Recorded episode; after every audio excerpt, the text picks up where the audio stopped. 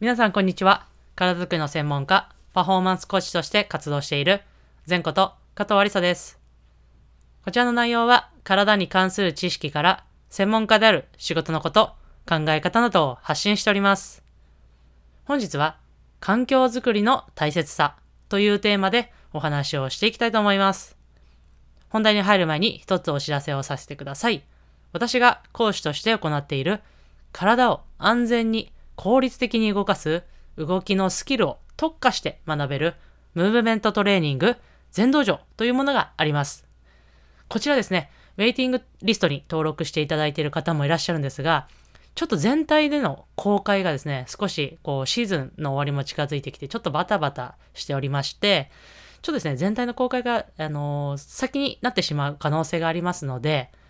今すぐ、こう、ムーブメントトレーニング習いたい。今教えてほしいんだけど、興味あるんだけどっていう方はですね、私の SNS、まあ、Twitter、Instagram、Facebook がありますので、そちらの方から、ダイレクトメッセージ、要はですね、DM をいただければ、えー対応させていただきますので、ぜひご興味ある方は、えー DM の方からご連絡ください。はい、という形で本本題に入っていきたいなと思いますが、本日は環境づくりの大切さというテーマでお話をしたいと思います。よくですね、まあドラマでも漫画でもですね、まあリアルでも、要は現実でも聞いたことあるかなと思いますが、ほにゃららがうまくいかないのは環境のせいだみたいなね、セリフを一度は聞いたことがあるんではないかなと思います。まあこの今言葉をですね、聞いて、あんまりこう良くない言葉に聞こえるかなと思いますが、実はですね、これあながち間違ってないということも多いかなと思うんですよね。まあ、というのは、やっぱりその、まあ、ある人、その人がですね、その環境に置かれている人が、まあ、能力を発揮できる環境にないことには、まあ、才能だったりとか、能力とか、そういうのは開花しないですし、見出すこと、もしくは、才能や能力があるかどうかも、要はわからない風になってしまいます。まあ、他の例で言うと、まあ、お金の面で言えば、例えば金融業界と、えー我々のような体の専門家の業界、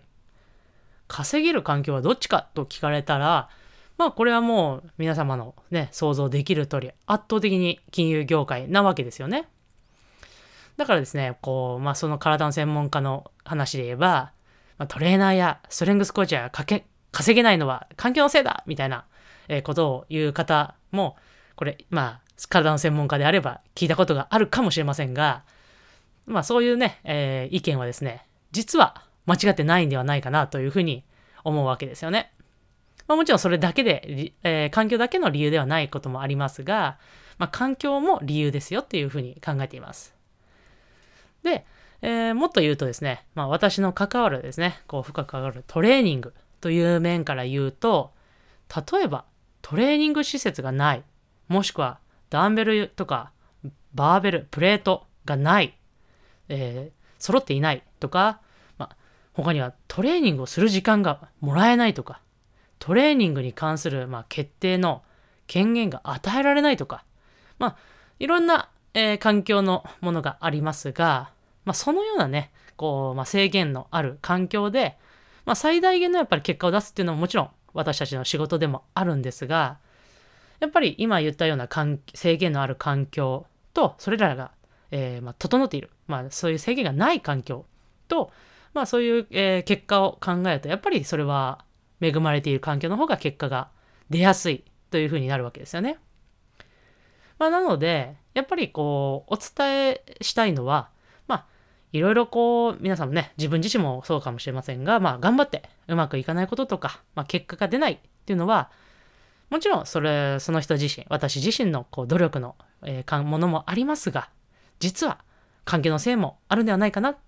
環境のせいもあるんじゃないのみたいなですね、そういう視点とか、えーもう、えー考えていただいて、まあ、環境を変えるというですね、努力や、まあ、考えにを持つことも、えーありではないかなっていうことが本日のお伝えしたい内容でした。